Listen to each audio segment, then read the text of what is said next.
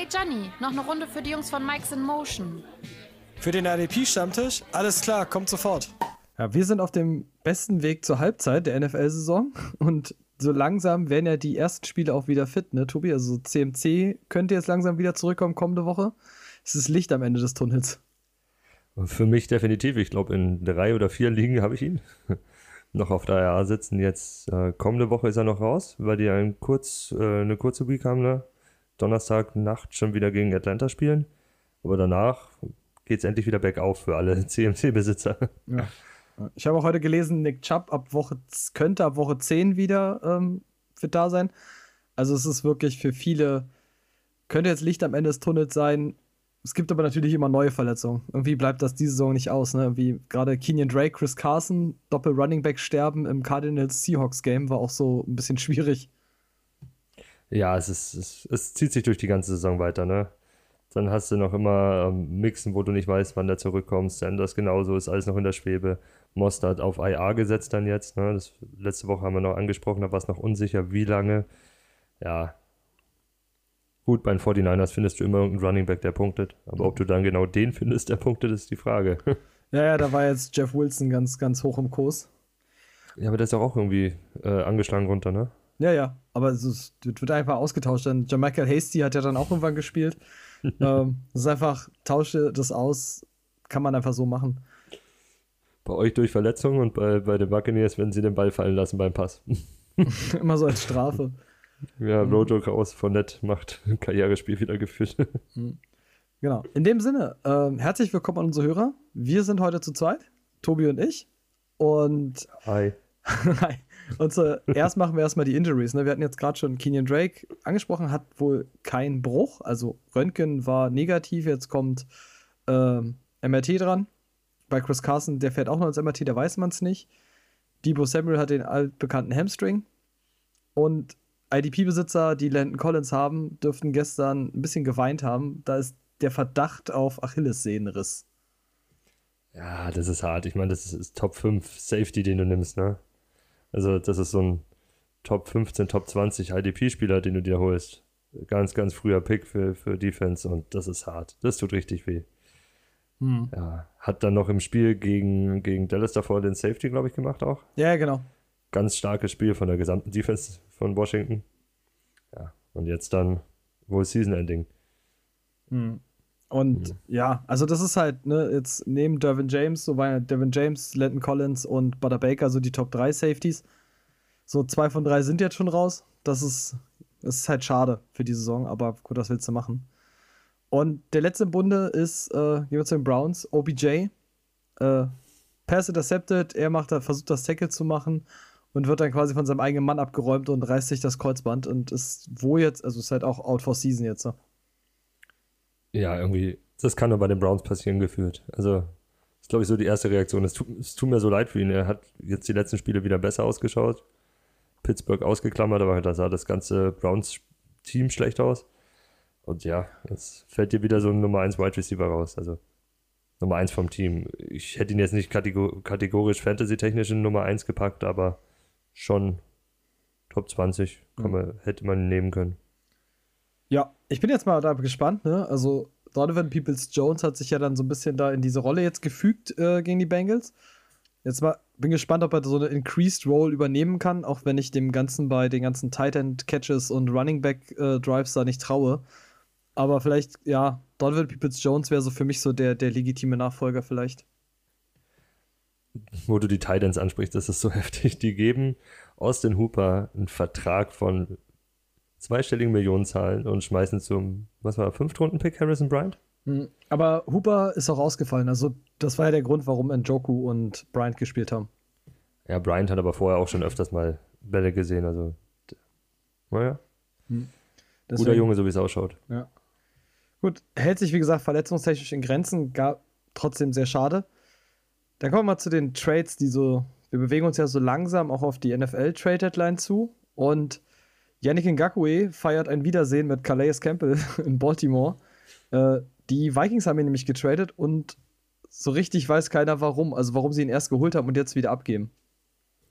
Ja, der Erklärungsansatz ist ja dahinter, dass er unter dem Franchise-Tag gespielt hat. Das heißt, Vertrag läuft aus. Minnesota hat eh Probleme mit dem Cap, das runterzukriegen und hat sich jetzt gedacht, gut, ähm, die Saison ist vollkommen anders gelaufen als gedacht. Ne? Sie haben ihn sich reingeholt, um Everson Griffin eventuell abzugraden. Ne? Und ja, hat nicht ganz funktioniert. Der Rekord sagt halt, die Saison ist vorbei. Und dadurch Schadensbegrenzung könnte man es nennen. Zweitrunden-Pick und Conditional 5-Runden-Pick haben sie abgegeben an Jacksonville und kriegen jetzt einen Drittrunden-Pick und einen Conditional 5-Runden-Pick zurück. Ja, ich glaube, dass man es wirklich am einfachsten damit zusammenfassen kann. Unter diesem, die Vikings haben wahrscheinlich vor der Saison gedacht, sie stehen äh, nicht da, wo sie jetzt, wo sie jetzt stehen. Da kommt wahrscheinlich auch die Verletzung von Daniel Hunter halt dazu. So, weil dir halt da so, so ein Key-Piece fehlt in der, in der Defense. Und ich glaube dann, da du dir dann scheinbar ja nie die Absicht hattest, Ngakwe länger zu halten, äh, versuchst du jetzt halt einfach nur noch möglichst Kapital mitzunehmen und mit möglichst wenig Verlust rauszugehen. Ja, hm. sehe ich auch so. Ja, Ngakwe halt bei den Ravens wird jetzt richtig unangenehm. Also Calais Campbell und er wieder zusammen. Uh, okay die Linebacker noch außenrum und alles. Also das schaut schon so, könnte man so denken, das ist schon so Saxonville-Style von damals, ne? Also die Defense hat die Key-Player dafür alles. Ja, vor allem jetzt also gerade kommende Woche, ne? Also kommende Woche Steelers Defense gegen die Ravens Defense jetzt noch mit Ngakwe dann. Puh. Das wird lustig. Ja. Also für jeden Defense-Fanatiker einschalten. Must-Watch TV. Ja, definitiv. Stand jetzt sogar 19 Uhr deutscher Zeit. Daher, wow. Geht ja nichts Besseres. Ja, ich glaube, wir müssen viele hoffen, dass RAN es überträgt, aber die Daumen sind gedrückt, ne, an der Stelle. Ich glaube, das lassen sich nicht entgehen. Mhm. Ja, ich denke auch nicht. Ist zu attraktiv. Aber gut. Ähm, der zweite Trade äh, war Marcus Golden kommt zurück zu den Cardinals. Ja, ähm, war bis vor zwei Jahren bei den Cardinals oder eineinhalb Jahren dann äh, als Free Agent zu den Giants gegangen. Und äh, durch den Ausfall von Chandler Jones ist ja da eine große Lücke. Sie probieren es jetzt intern zu regeln, haben es auch ganz gut gemacht, die letzten Spiele eigentlich. Zumindest fantasy-technisch haben die Nachfolger ordentlich Punkte abgeliefert. Aber Marcus Golden ist halt dann nochmal was anderes. Ne? Der klassische Outside-Linebacker. Und ja, für einen Sechstrunden-Pick, jemanden, der die Stadt kennt, der, der das Team kennt, auch noch viele Leute da kennt, kann man sich reinholen. Und sie sind ja auch im, in dem Modus, dass sie noch um die Playoffs mitkämpfen in der Division, ne?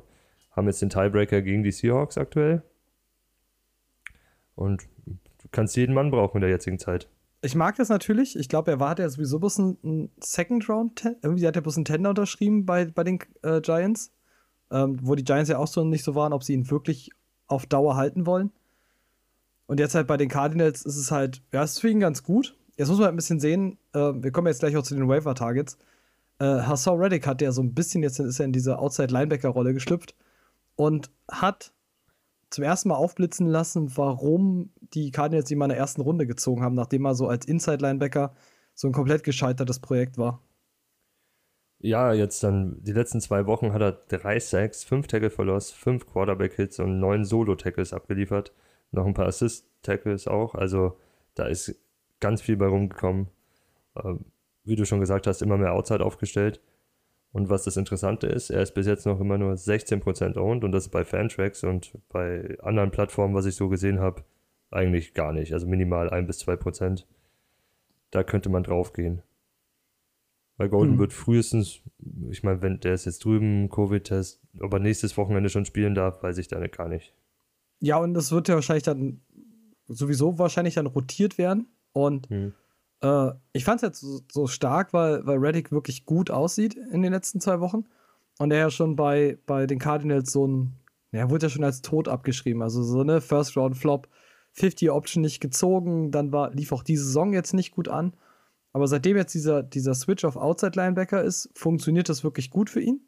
Und ich bin halt mal gespannt. Also man muss jetzt auch bei ihm als Waiver Wire Target ein bisschen gucken, wie sich die, die Snapshare verhält. Aber wenn er das halt hält, dann ist er ein Top-Linebacker, gerade für, für Big Play-Heavy Ligen.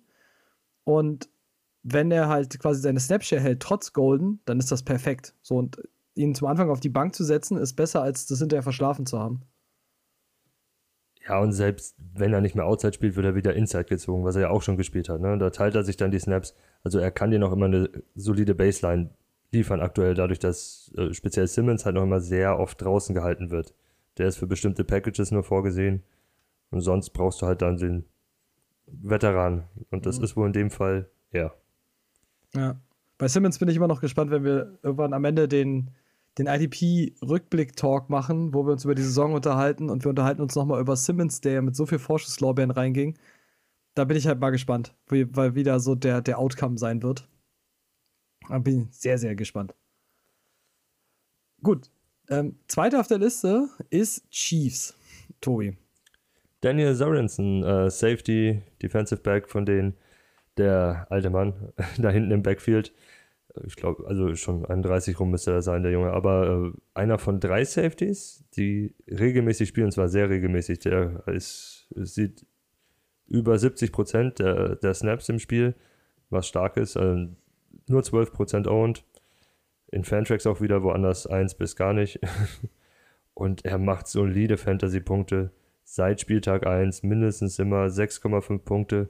In den letzten Spielen sogar mindestens 9,5 mit dem Höhepunkt jetzt am Sonntag gegen Denver mit 24,5 Punkte.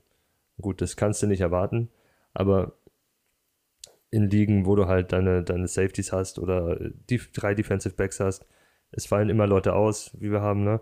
Da kannst du einen vom Waiver hochnehmen und der kann dir in den Matchups dann, also oder in den Bye Weeks zumindest eine solide Baseline an Punkten mitbringen, mit denen du arbeiten kannst. Hm. Ja, und ich finde, ich finde tatsächlich, da kann man, so kann man es recht gut runterbrechen. Das ist jetzt keiner, den ich mir jetzt holen würde als klaren Starter. Aber gerade in den ganzen Ausfällen, die jetzt einfach mittlerweile sind, und du brauchst einen Rotational Bench-Spieler, dann ist Daniel Sorensen halt eine, eine okay Baseline mit einem guten Ausreißer für Big Play Potentials. Und das mag ich. Finde ich sehr, sehr gut. Ja, so sehe ich ihn auch. Ja. ähm, der dritte im Bunde ist, äh, gehen wir mal in die Defensive Line rein, ist Romeo Okwara. War bei den, ist auch so einer dieser Gescheiterten eigentlich bei den Lions schon. Man hat jetzt irgendwie die letzten zwei oder drei Saisons immer ein bisschen gehofft, dass man von Okwara was kriegt. Hat viel zu wenig bekommen aus meiner Sicht. Ähm, ist auch immer bei Fantrax nur 16% owned. Jetzt hat man ja seinen Bruder geholt mit Julian Okwara und jetzt scheint es bei ihm halt selber besser zu laufen. Warum auch immer. Ähm, und liefert ganz gut ab aktuell, ne? Ja, seit Woche 2 macht er jetzt mindestens 9,5 Fantasy-Punkte. Und in den letzten fünf Spielen 4 Sacks, 13 Solo-Tackle, jeweils ein Tackle for Loss. Und seit Woche 3 insgesamt 10 Quarterback-Hits. Und jetzt seit Woche 4 nehmen sie ihn dann auch richtig ernst und lassen ihn 75% der Snaps spielen. Das ist halt das, was du haben willst. Ne? Du willst wirklich den, der den Großteil der Snaps spielt, aber auch seine Pausen kriegt, um frisch rauszukommen. Dann immer wieder, um diese Energie auch zu haben, das über das ganze Spiel halten zu können. Mhm. Ja, und das ist ja dieses, ähm, du hast ja die Gegenseite jetzt noch gut besetzt ne, mit Trey Flowers und die ganze Line wirkt halt jetzt stimmiger. Ähm, Trey Flowers, Okwara wirkt stimmig zu, als Endseite. Dann, wen ich zum Beispiel auch empfehlen kann, es ist kein Weatherwire-Target, aber so, so als Sleeper, äh, ist der Sean Hand. Der ist nämlich zum allerersten Mal jetzt irgendwie, glaube ich, seit zwei Jahren fit. Hatte vor zwei Jahren war er der Breakout, angekündigte Breakout-Kandidat. Und hatte jetzt auch seinen ersten Force Fumble am Wochenende. Und du merkst halt, wie diese ganze Line bei den Lions jetzt so ein Stück weit stimmiger wird und ähm, auch besser wird. Und davon profitiert halt Noguera extrem. Ja, also schaut besser aus, wie du sagst. Da ist viel dahinter noch und ähm, sind mal gespannt, was da noch kommt bei Detroit. Ja, die müssen es ja über die Line halt reißen. So, diese Defense klickt nicht so, wie sie eigentlich sollte. Und das ist halt, keine Ahnung. Die Lions stellen eine Offense hin, bei der ich immer denke, huiuiui. Und irgendwie in der Defense ist das Tohuwabohu, obwohl sie eigentlich einen Defense-minded Coach haben. Ja, ja. Funktioniert dann meistens nicht, dass er hinten raus dann irgendwie doch noch den die Puste ausgeht in der Defense, außer gegen Atlanta.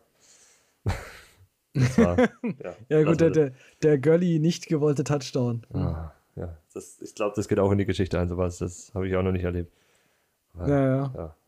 Das ist vor allem, hast du, hast du dieses Bild gesehen, dass er da reinfällt und dann steht halt der Lions-Spieler daneben und zeigt an, es war ein Touchdown. Also das musst du dir halt überlegen, so, es war ganz sicher ein Touchdown. Er wollte definitiv nicht stoppen, so, und es ist so abstrus, dieses Bild dazu. Ja, aber das Schlimmste ist diese Überlegung dahinter bei Atlanta. Ne? Wie wenig vertraust du deiner Defense? Was für ein Signal schickst du deiner Defense raus, wenn du sagst, ja, mach lieber keinen Touchdown, geh runter, lass die Uhr runterlaufen. Das ist ja, ja fatal irgendwie. Mhm. Ja, auf jeden Fall. Dann kommen wir mal zu einer Defense, äh, die sich keine Sorgen darüber machen muss, dass man sie nicht ernst nimmt. Äh, gehen wir zu den Buccaneers. Die haben quasi für Ersatz gesorgt, weil sie Vita Vea verloren haben, leider Gottes. Und mhm. der hat jetzt in der ersten Woche mal ein bisschen eingeschlagen. Ne? Tobi, du hast das ja direkt mal verfolgt. Ja, Stevie McLendon, den wir für einen Sechstrunden-Pick von den Jets geholt haben. Äh, Veteran, 35 Jahre alt, kennt aber das Todd Bowles-System, hat ja drei Jahre unter ihm gespielt. Zwei, drei, ja. Und ähm, erstes Spiel mit gerade mal 38% der Snaps. 9,5 Fantasy-Punkte schon gemacht. Also vier Solo-Tackle und ein Tackle verlost dabei. Sehr guter Einstand. Und die, die Snap-Anzahl wird natürlich hochgehen. Ne? Er wird jetzt nicht 70, 80 Prozent sehen. Das glaube ich nicht. Da wird eine Rotation stattfinden mit Nunes Roaches. Aber wenn, wenn du mit so wenig Snaps solche Punkte ablieferst, ist er eine, eine Option für Ligen, die mit Defensive Tackle spielen.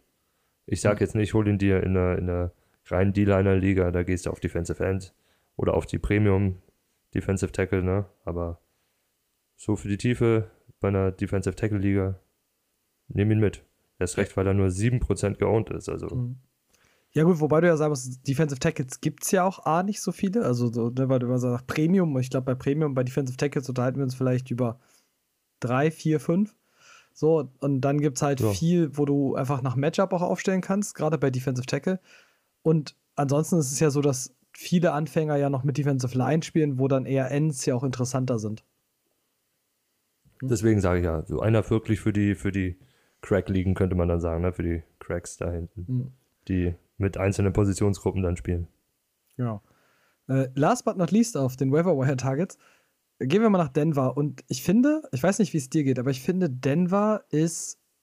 Also, Vic Fangio macht einen extrem guten Job, wenn man überlegt, wen diese Defense verloren hat dieses Jahr schon. Und gefühlt kommt neuer rein und neuer steppt up und es läuft genauso weiter. Ja, du weißt gar nicht, wo die die unterbringen die ganze Zeit, ne? Und auch wo sie sie herholen. Ähm, und zwar Malik Reed jetzt in dem Fall. Der ist 6% owned auf Fantrax und woanders eigentlich gar nicht. Und seit Woche 5 sieht er über 74% der Snaps auf Linebacker. Und hat in Woche 5 mit 12 Punkten und in Woche 6 mit 20, 6 und 7 mit 20,5 Punkten. Also, das ist, ich weiß nicht, wo er die herholt, die Spieler, und wo die so produzieren. Aber es ist richtig stark. Da ist ganz viel dahinter.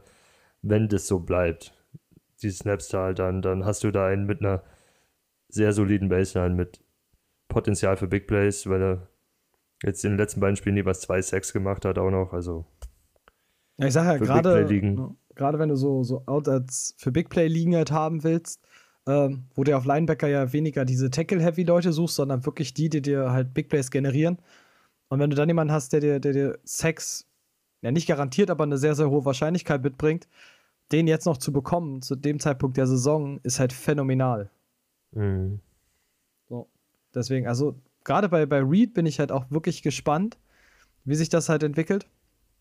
Und gedacht, der wird im Long Term wahrscheinlich für Dynasties wieder ein bisschen runterfallen, weil irgendwann auch alle wieder fit werden.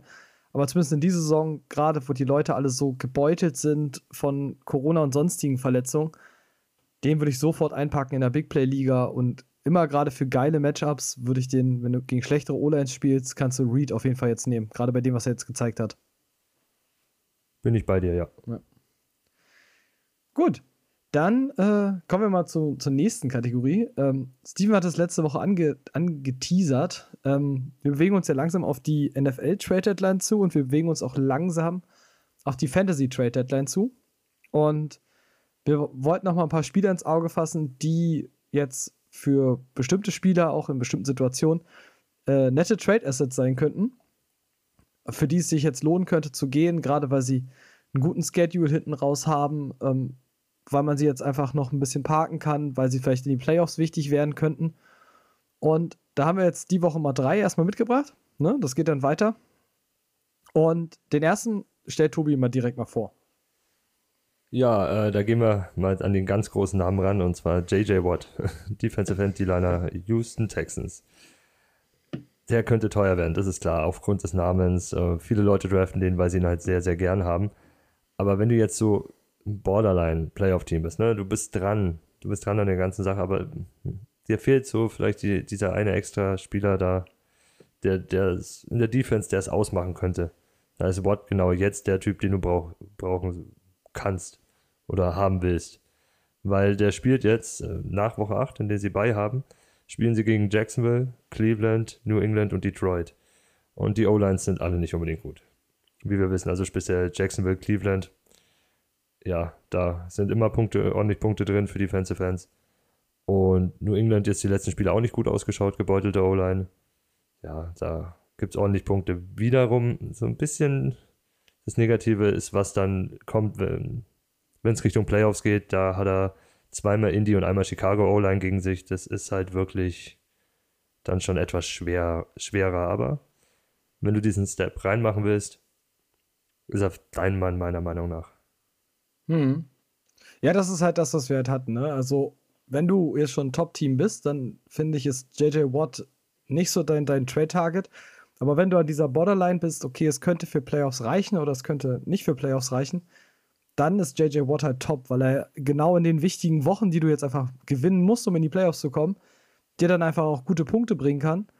Und ja, in den Playoffs kriegt er dann zweimal Indie, das ist natürlich irgendwie extrem nervig, aber so in den Playoffs kann halt alles passieren. Und selbst wenn du jetzt jemanden hast, der jetzt zum Beispiel auf dir auf Defensive Line jetzt ausfällt und du musst ihn ersetzen und er wäre dann wieder fit, ich schiere so ein bisschen noch Daniel Hunter, hoffe ich, dass er die Saison nochmal spielt.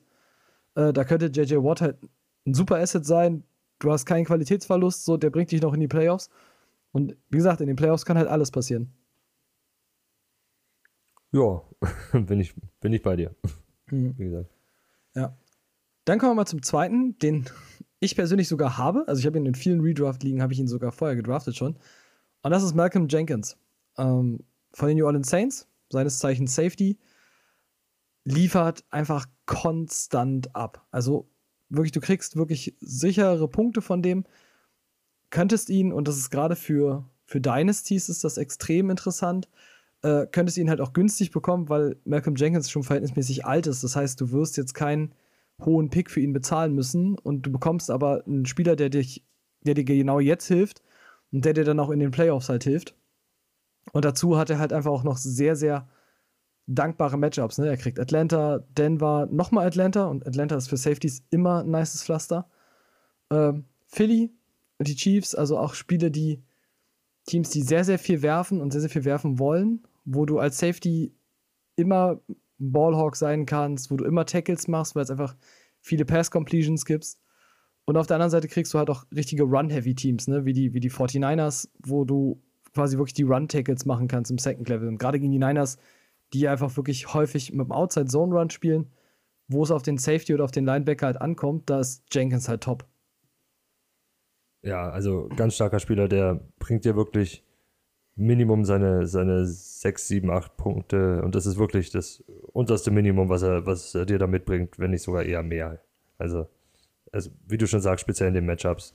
Ich sehe da so Philly, wie du angesprochen hast, Denver auch, die halt schon relativ viel, viele Big Plays zulassen, ob es jetzt Sacks sind, ob es ähm, Interceptions sind und sowas alles da, ja, kann er dir richtig helfen.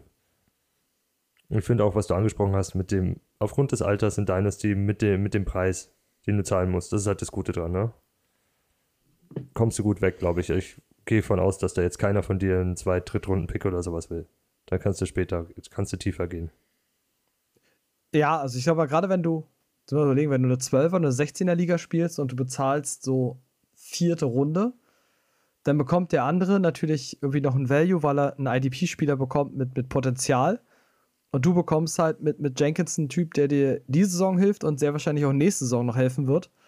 Und damit gewinnen halt beide und für dich ist einfach der Preis, den du bezahlst, sehr, sehr gering. Gerade wenn du den von Leuten bekommst, die sich jetzt aufbauen wollen oder alles und die einfach nicht so viel verlangen dafür.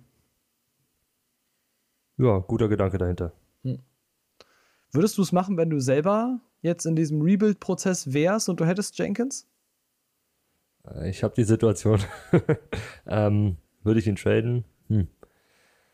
Kommt drauf an, für was. Ich weiß nicht, ich bin da vielleicht der falsche Verhandlungspartner dafür, weil ich den sehr mag, den Herr Jenkins. Aber ja, ich glaube schon, dass ich es da machen würde, weil in der Dynasty würde ich, würd ich ihn abgeben.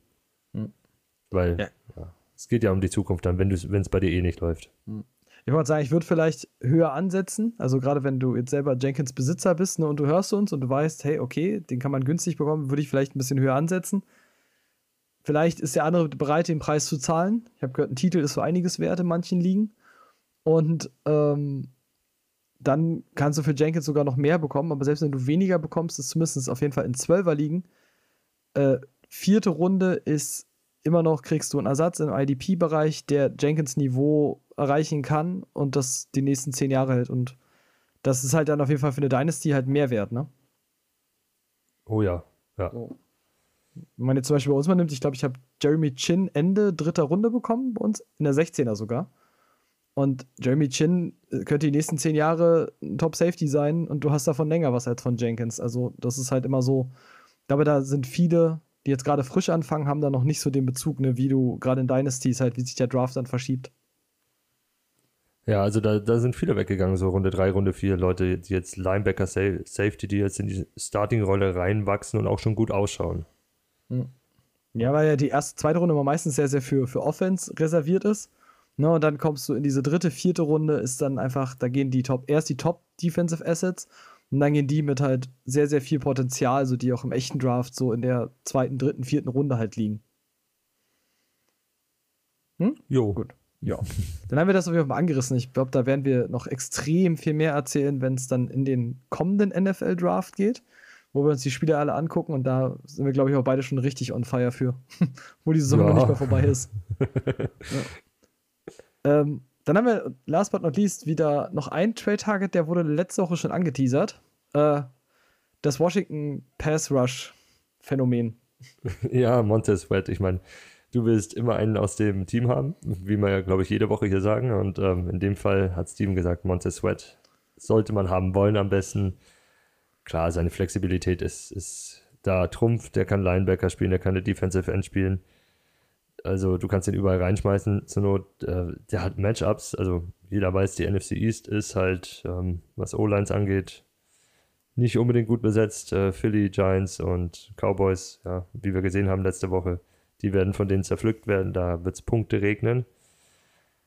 Und ja, daher eine Maschine, den nimmst du mit. Und mhm. speziell, mhm. wenn du jetzt den Spielplan anschaust nach Woche 8, ist ja nicht nur so, dass sie ihre eigene Division haben, sondern die haben dann noch das, das Glück, dass als erstes die Giants kommen, dann Detroit, Cincinnati und dann Dallas. Das, das ist halt ja, so dankbar, ne? ja.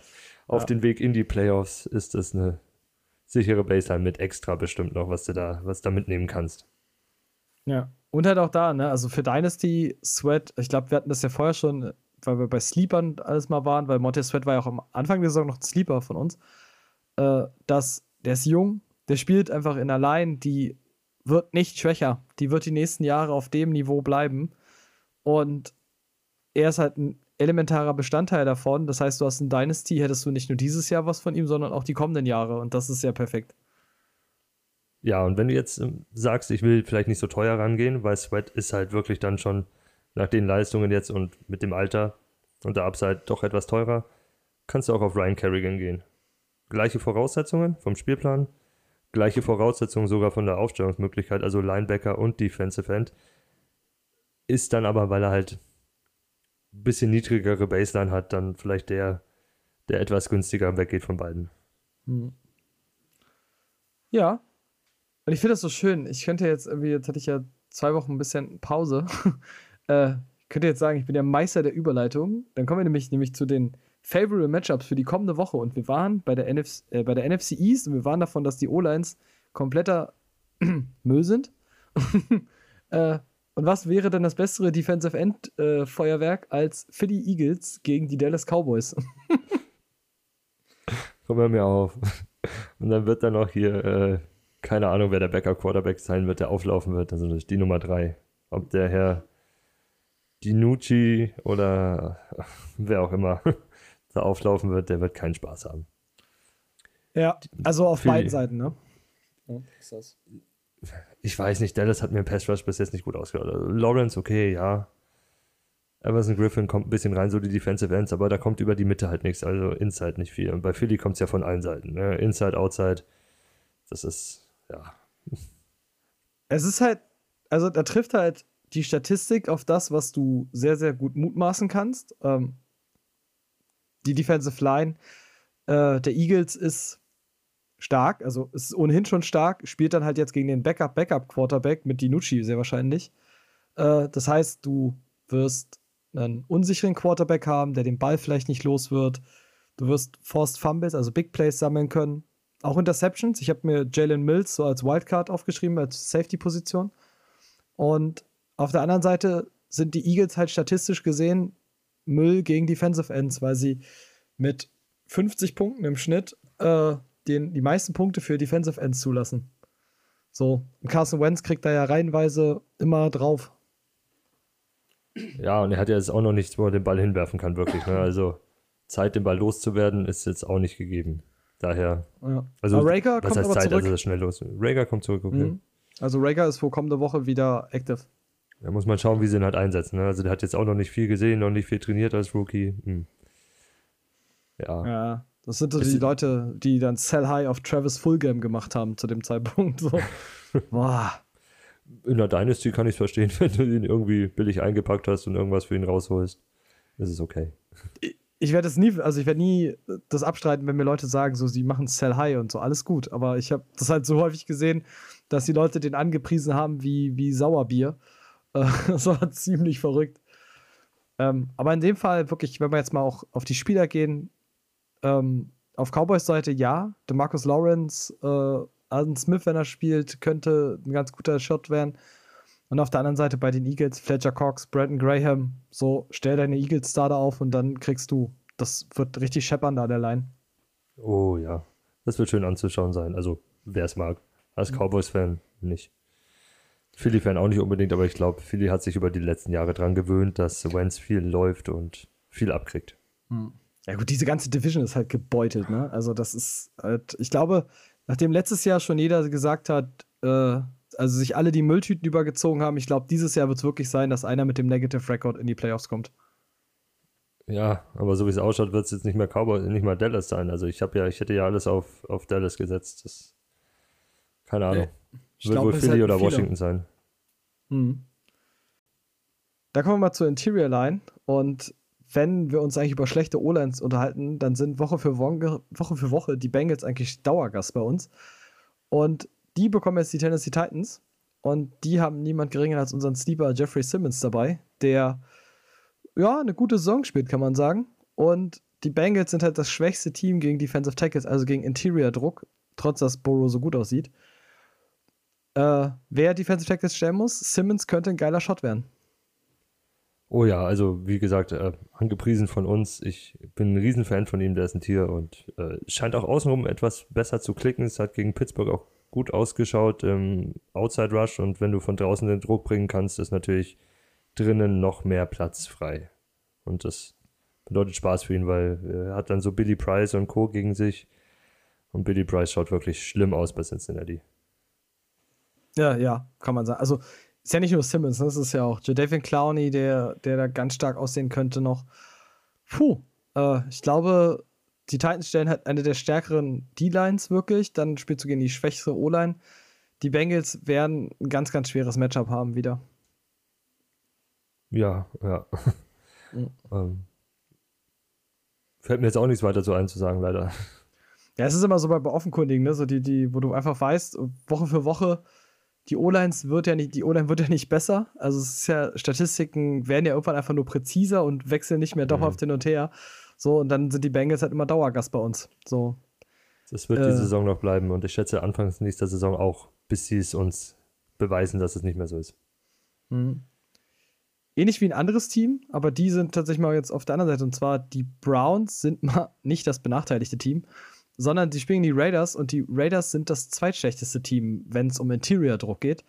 Und die Browns kommen jetzt mit einem fitten Larry Ogunjobi und einem Sheldon Richardson.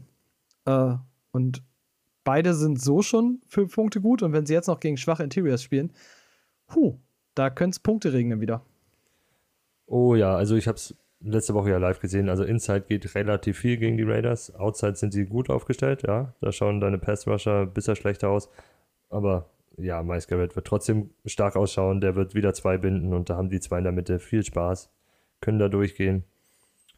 Und wie gesagt, wenn sogar, wie vorhin erwähnt schon, wenn ein McLendon, der mit 38% der Snaps neu im System gegen die Raiders stark ausschaut, möchte ich nicht wissen, wie ein Sheldon Richardson gegen die ausschaut. Das ist halt nochmal anderes Level. Ja, da ist, ist viel zu holen. Ja, ja. Und also gerade Ogunjobi und Richardson sind ja nun wirklich ein ganz, ganz starkes Interior-Duo. Haben halt noch Garrett auf Außen dazu. Das ist halt schon, ich glaube, die Raiders werden, hm, es wird hart. Auch wenn Derek Carr trotzdem übertrieben liefern wird, da bin ich mir sicher, aber er wird auch ein bisschen einstecken. Ja, es geht dann auch vielleicht gegen den Lauf, ne? Also, die laufen auch relativ viel Inside, die Raiders. Da kannst du auch Punkte sammeln. Hm. Was mir nach wie vor noch nicht ganz klar ist. Diese, diese Inside-Runs sind gerade auf diese kurzen Routen sind manchmal so, so ineffizient, aber ich glaube, das ist ein anderes Thema. Ich, ich habe da nichts anderes gesehen, jetzt am, am Sonntag. Ja. Nichts anderes. Nur Inside, Inside, Inside. Hm. Keinen Sinn ergeben. Ja. Ich bin halt, wie gesagt, als, als Niners-Fan bist du eher Outside-Zone-Runs gewohnt und deswegen äh, bin ich da eher Fan von. Dann gehen wir mal zu den Linebackern und, mein Gott, wir sind wieder bei Tampa. Wer hätte das erwarten können? Äh, Tampa spielt gegen die Giants. Und die Giants Defense ist äh, sowieso ganz gut. Die Offense der Giants ist ein mittleres Problem. Also die Giants Offense gibt halt für Defensive End und Linebacker so viele Punkte, dass die Giants dabei locker mal im oberen Drittel liegen, bei beiden Statistiken sogar. Und jetzt kommt mit Tampa eine der komplexesten Defenses, eine der besten Defenses dieses Jahr und yikes. ja, und äh, mit Devin White sogar der Outstanding-Spieler, glaube ich, oder IDP-Spieler der letzten Woche, ne? Also jetzt vom Wochenende. Mhm. Stand jetzt. Also neben, neben Butter Baker, ich glaube, beide irgendwie 30 mhm. Punkte. Ja, und ja, also wird ein geiles Matchup, aber ich sehe halt auch auf Seiten der Giants da, da schöne Sachen. Speziell was äh, Defensive Backs angeht, in dem Fall. Also die Corner und Safeties, die muss man ernst nehmen und die können das wirklich schwer machen. Also da kann auch speziell bei den Corners gut was, Cornerbacks gut was rumkommen an Punkten. Mhm. Meinst du, wenn Brady die Downs wieder verwechselt? Geht gar nicht darum. Ich, wir machen eher ein Kurzpassspiel halt, ne? Also es geht jetzt mhm. zwischendurch mal kurz, gibt es mal diesen Deep Shot, wenn er die Chance sieht, aber sonst eher bewegen wir uns da Richtung 10, 15 Yards meistens, ne? Und gegen Logan Ryan und Bradbury ist da halt, die kriegst du so schnell nicht los und nicht so einfach los. Also viele Tackle-Möglichkeiten. Plus mhm. X eventuell. Brady mag ja Giants nicht unbedingt. Irgendwie, ja.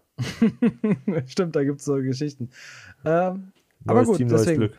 Ja. Hoffentlich. Wir werden sehen, aber ansonsten, ich glaube, ähm, bei Tampa sind sowieso, also mit JPP, ähm, na, Shaq Barrett kannst du aufstellen, Devin White, Levante David. Glaub. Also, ja. wer Levante David aktuell nicht stellt, ist sowieso komplett lost für mich, aber anderes ja. Thema, glaube ich, nochmal, ne? Ich meine, Shaq Barrett hat bis jetzt nicht so geliefert, aber irgendwann wird er auch da ausbrechen nochmal. Ist halt immer so ein, so ein Boomer-Bass-Kandidat in jedem Spiel, glaube ich. Aber JPP ist solide, Devin mhm. White und Lavonte David sind ja übersolide. Das ist ja. Ja, gut, aber gerade, ja, aber gerade jetzt gegen, äh, gegen Daniel Jones, der nun wirklich eine Aversion gegen Druck hat, also das muss man in dem Fall so sagen, und dessen neueres Problem ja nicht mehr ist, Interceptions zu werfen, sondern Fumbles. Ich glaube, da wirst du auch von Shaq Barrett eine Menge bekommen können. Ja, die Frage ist, ich, ich weiß, ich sehe halt nicht, wie die Giants sonst gefährlich werden wollen in der Offense. Also wo er so schnell den Ball hinwerfen soll. Und Lauf, laufen müssen sie gegen uns ja eh nicht. Das ist, das ist durch, glaube ich, dieses Jahr. Das probiert keiner mehr. Ja, ja, eben. Und deswegen ist das halt, es wird halt schwierig und wenn Jones halt so lange den Ball hält, dann gibt es auch Big Plays. Also es ist auf jeden Fall ein ganz, ganz unangenehmes Matchup. Und dann kommen wir mal zum zweiten ähm, Linebacker-Matchup. Das sind die Chicago Bears gegen die Saints. Ähm, die Saints geben die drittmeisten Punkte an Linebacker. Jetzt kommen die Bears mit äh, Danny Trevathan und Rockon Smith. Es könnte, also beide solide Starter sowieso. Danny Trevathan ohnehin und Rockon Smith ist ein, ein Star-Linebacker. Mhm. Und ich glaube, beide werden richtig Spaß haben. Gerade wenn, also wenn Thomas nicht spielt, dann sowieso noch mehr, weil Run wirklich ein ganz elementarer Bestandteil aktuell ist. Also die Saints spielen so viel über Runs, sie spielen so viel über, über den Tight End auch. Das ist halt Linebacker-Ebene. Das ist alles auf Linebacker-Niveau und alle werden da komplett eskalieren. Ja, und ähm, falls jetzt auch noch Armstead äh, längerfristig ausfällt, wird es auch ein richtig schönes Spiel für Khalil Mack, glaube ich. Also den kannst du dann rumrotieren. Und ähm, Armstead, muss man dazu sagen, wurde gegen die Panthers, ich glaube, dritten Viertel vom Platz genommen. Angeschlagen. Weiß man natürlich nicht, wie es ausschaut. Also gibt es keine, ich habe jetzt noch keine News. Ja, und danach waren die Outside-Linebacker, speziell in dem Fall Brian Burns, richtig relevant. Also der hat, ich glaube, drei Tackle for Loss, äh, Strip-Sack gehabt, äh, also Strip-Sack-Fumble und alles sowas. Der hat gut abgeliefert und Khalil Mack ist halt andere Klasse, andere Stufe. Vollkommen andere Stufe. Ja, vor allem, weil dir ja, also, ne, ich meine, Burns halt als End eigentlich gibt dir ja, ist ja wohl ein bisschen klarer, während du mit Mac ja einfach ein bisschen, äh, du kannst ihn ja viel stärker rumrotieren in als Outside Linebacker und das könnte halt wirklich gefährlich werden für Drew Brees. Aber so, ich bin da auch, also gerade Kelly Mack, Smith, Danny Trevathan, es das wird richtig scheppern. Ja, schönes Matchup. Das wird auch sehr spannend. Ja. Dann kommen wir mal, äh, kommen wir zu den Safeties, zu den Defensive Backs. Und da trifft sich dann ganz gut, dass sich die, die Creme de la Creme derjenigen, die gerne Punkte an Safeties verschenkt, irgendwie dieses Jahr, äh, diesem Spieltag die Klinke gibt.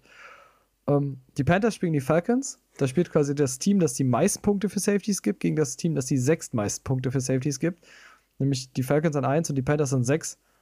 Und die beiden Spieler, die ich dann direkt im Kopf hatte, sind Keanu Neal und Jeremy Chin.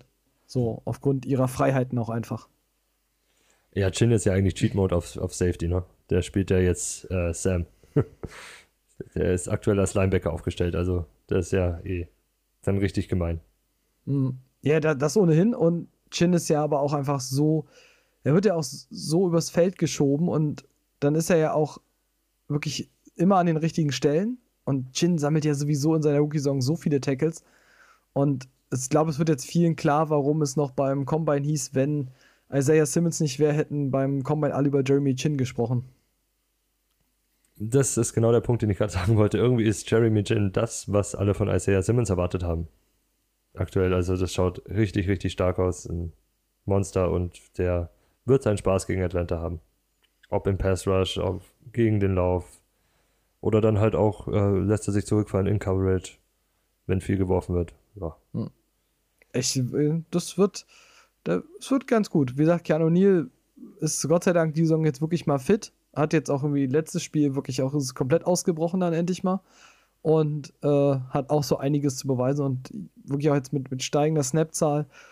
Keanu Neal läuft aktuell und jetzt kriegt er ein nettes Matchup mit den Panthers und kann man auf jeden Fall aufstellen. Also ist für mich ein klarer Start. Bin ich bei dir, ja. Auch äh, Cornerback, wenn du die Entscheidung hast zwischen Atlanta und keine Ahnung wem, äh, würde ich Atlanta in dem Fall aufstellen. Viele kurze Pässe bei Panthers oder Mitteldistanzpässe. Sehr viele Pässe. Ich glaube, die werden auch gar nicht so viel laufen gegen Atlanta, weil so schlecht die, Def die Pass-Defense von Atlanta ist, die vom Lauf ist ganz solide eigentlich. Ne? Also. Mhm. Ja, ich glaube aber im Hinspiel, also ich weiß noch, in Woche, also jetzt vor zwei Wochen, also es ist ja gar nicht so lange her, das Hinspiel, und ähm, da war Davis tatsächlich extrem stark, weil ich habe das Spiel tatsächlich sogar komplett gesehen, weil ich mit Panthers-Fans unterwegs war und war erschrocken, wie gut Davis da aussah. Also ich würde das da halt nicht abschreiben, so, aber selbst dann ist halt, Davis kommt auf ein Level, wo du mit Safety und Linebackern tackelst und nicht, wo die, wo die Line noch tackelt, was dir halt dann auch wieder hilft, für den, gerade für den Strong Safety. Um, und auch für die Linebacker, wo es dann Punkte geben könnte. Ähm, das ist halt nochmal so ein Ding. Also, die stoppen die halt nicht in der Line. Ja, das stimmt. Und gut, dann äh, kommen wir zum zweiten. Das ist Patriots Bills. Da gibt sich nämlich das Team Zweitmeister Bills gegen Drittmeister Patriots die Klinke, weil beide Quarterbacks ja eigentlich lieber laufen als zu werfen. Und der Spieler, der da über allen steht, weil die Patriots ja immer so ein bisschen schwierig sind, was, was Starting-Spiele angeht, ist auf Bildseite ist es äh, Jordan Poyer. Ja. Seines Zeichens Star Safety der Bills. Ohnehin schon in den Top 5 der Safeties und jetzt auch noch mit einem grandiosen Matchup für ihn. Äh, absoluter Megastart für mich. Ja, der wird seinen Spaß haben, weil Cam kommt ja zurück. Der wurde ja nur gebencht, weil sie Stidham ein paar Snaps sehen lassen wollten, ne? Daher Das wird lustig. Ne? Ob jetzt über, über Pässe auf die Running Backs, wo er sein wird. Ähm, Cam wird er vielleicht covern auch dann, so also ein bisschen, ne? Der wird seinen Spaß haben. da wird es Punkte regnen. Und Cam ist immer, immer mal wieder für so, so eine Interception gut, wie wir gesehen haben in letzter Zeit. wie am vergangenen Wochenende mit drei Stück. Ja, zum Beispiel. Genau. Und ich überall nur noch gelesen habe, Fred Warner, bester Linebacker der NFL und so und ja. Bester Cover-Linebacker. Hm. Ja, das, das, das, das, das, das war überragend. Ja, kann man so stehen lassen. Ähm, Wildcard auf Patriots Seite ähm, ist die einzige, wie sage ich das? Einer der wenigen, wo du wirklich sicher drauf setzen kannst, ist Devin McCourty als Safety. Äh, wird, hat starke Spiele ohnehin schon gehabt, gerade in, in Favorable Matchups rein, irgendwie so mit 12 bis 15 Punkten. Jetzt gegen die Bills, wenn er, also so wenn er halt die, die Position halt einnimmt, dann ist er gerade gegen ähm, Josh Allen ist er extrem stark. Und das ist so meine Wildcard auf der, also auf der Patriots-Seite, um das Bills-Matchup äh, mal auszunutzen. Ja, also McCarthy ist ähm, die Konstante auf Safety bei denen seit Jahren, ne? also immer wieder auch verlängert.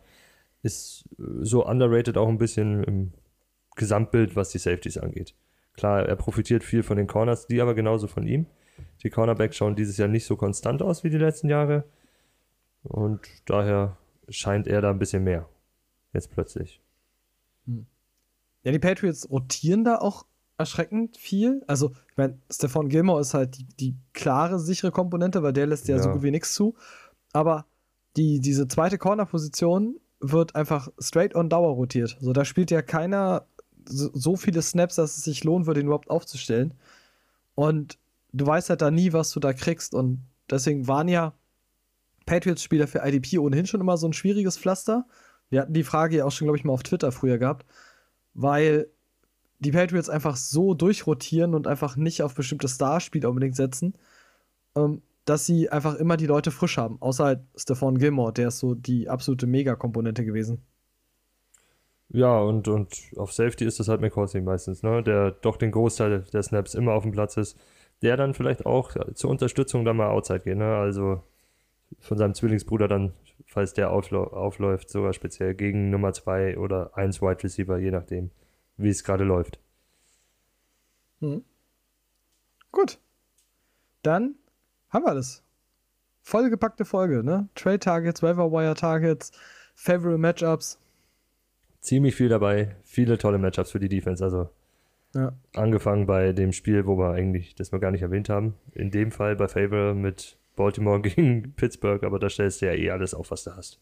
Bei den zwei Teams. Ich wollte sagen, da, da wird die, da kommt die Creme de la Creme-Spieler wieder raus, die du ja immer startest, so TJ Watt, etc. Und ich glaube, das wird halt auch gut anzusehen sein, irgendwie gerade wer komplexe Defenses mag, da bin ich echt gespannt drauf. Ähm, also wer das sich angucken kann und ich hoffe ja, wie gesagt, dass Run es überträgt, unbedingt ansehen. Also wirklich Ravens, die, das ist, glaube ich, das Star-Matchup am kommenden Wochenende. Definitiv. Must-Watch-TV. Für jeden. Ja. ja. Gut, dann sind wir am Ende. Wir hoffen, ihr konntet aus dieser vollgepackten Folge einiges mitnehmen. Äh, lasst uns immer wie immer gerne Feedback da auf den Social Media Kanälen. Und ansonsten hören wir uns am Donnerstag wieder zu unseren Starts und Sits für die Offense. Oder wenn ihr noch mehr von IDP halt wollt, nächste Woche Mittwoch. In dem Sinne, danke dir, Tobi. Bis dann. Gerne, gerne. Bis dann. Ciao.